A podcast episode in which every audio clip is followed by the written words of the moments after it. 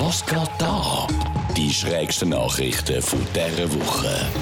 Im US-Bundesstaat Wisconsin bietet eine Klinik zu einer Corona-Impfung auch gleich noch ein Bier mit an. Ich hoffe ja wirklich ganz fest, dass sich die Klinik wenigstens für das Bier von der Marke Corona entschieden hat, sonst haben sie wirklich die grösste Chancen überhaupt verpasst. Und wer sich jetzt fragt, wieso man unbedingt ein Bier zu einer Impfung muss haben, auf das gibt es eine simple Antwort im Englischen. Eine Impfung heisst dort ja schließlich auch Vaccine Shot. Und Biers und Shots, die vertragen sich ja bekanntlich schon in den Bars ziemlich gut, wieso also auch nicht in den Impfkliniken.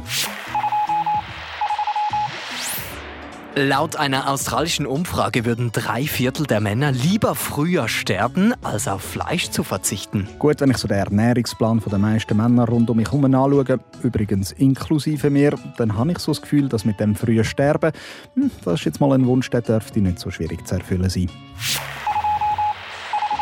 Eine US-Studie hat festgehalten, dass Männer, die Ralph Lauren Shirts tragen, häufiger fremdgehen. Also mich hat die Studie jetzt doch eher überrascht. Ich habe immer gemeint, das sagen jetzt eher die Typen, die mit anderen Frauen unterwegs sind und eben kein Shirt haben.